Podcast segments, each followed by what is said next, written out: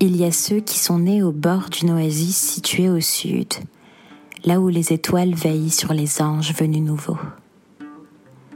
Il y en a d'autres qui, eux, sont nés en plein milieu des montagnes imposantes mais silencieuses.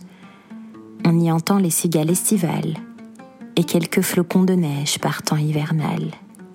Et puis, il y a ceux qui sont nés au cœur d'une ville rythmée par le doux bruit des rayons de soleil, animés par les moteurs de leur cœur. Moi, justement, je viens de la ville, le centre de la ville.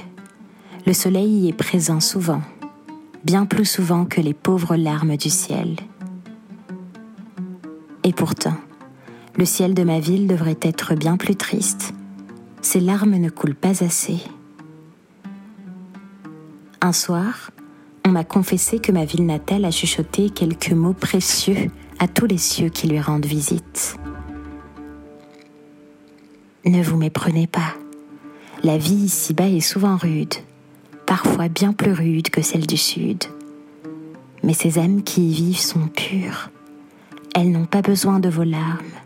Seul le soleil peut les réconforter, les réchauffer, caresser leur cœur luisant de l'extérieur et ensanglanter de peine quand on y introduit un regard plus attentif.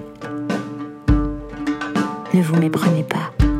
Ces gens se plaignent souvent, je le conçois. Mais ils sont forts, ils sont rêveurs, audacieux, donnons leur chaleur et confiance en soi.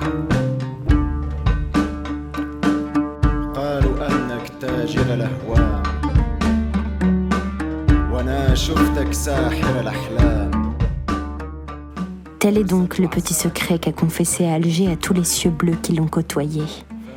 Par moments, elle prévoit de le laisser faire. Elle les laisse pleurer quand elle va mal.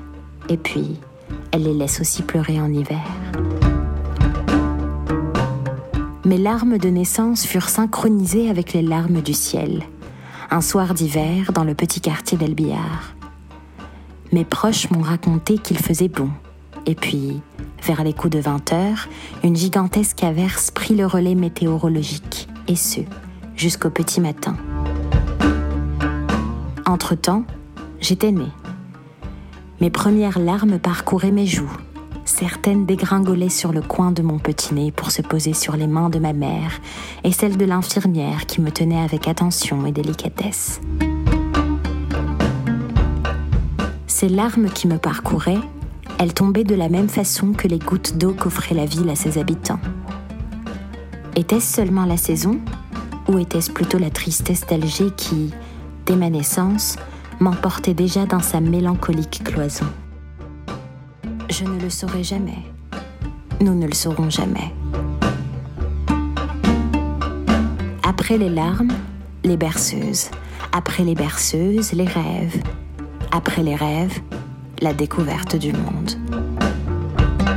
Le monde, à cette époque, se limitait aux proches, les enfants du quartier et quelques animaux de compagnie que l'on chérissait plus que tout. L'enfance à Alger, c'est un peu comme une évasion spectaculaire dans l'univers, avec un atterrissage assuré sur le sommet des étoiles. Plus que tout, mon enfance a été libre d'une liberté inexplicable. J'étais libre d'esprit, de gestes, de cœur, libre d'âme, libre de bonheur, de pensée inconsciente. Le calcul n'existait pas, l'innocence régnait sur la pureté de nos âmes enfants.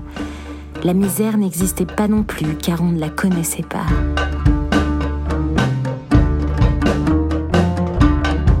Grandir à Alger, c'est courir dans les débris de l'histoire, parcourir les ruelles étroites de la capitale et plonger dans les eaux pétrolisées de la Méditerranée c'est pleurer pour des futilités, c'est aimer l'inconnu, sans savoir ce qu'est l'amour et ce qu'est l'inconnu.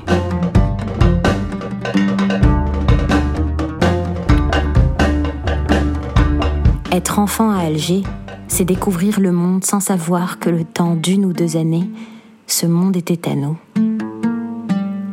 Après cela, ce monde disparaît.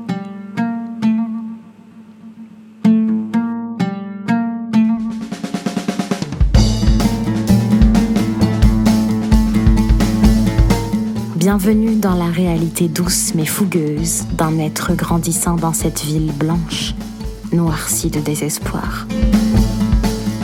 Plus ta croissance va de l'avant, plus tu le perds, ce monde. Laisse-moi te raconter le commencement de mon existence et peut-être celui de la tienne. Peu à peu, cette fameuse existence ira de l'avant, baissée. Elle tombera, elle pleurera, elle se morfondra. Mais elle gardera toujours une chose en tête, le combat contre le noir et pour l'espoir. Cette existence, elle était mienne. Aujourd'hui, je vous la partage alors, elle est vôtre. Ou plutôt, elle est algéroisement vôtre.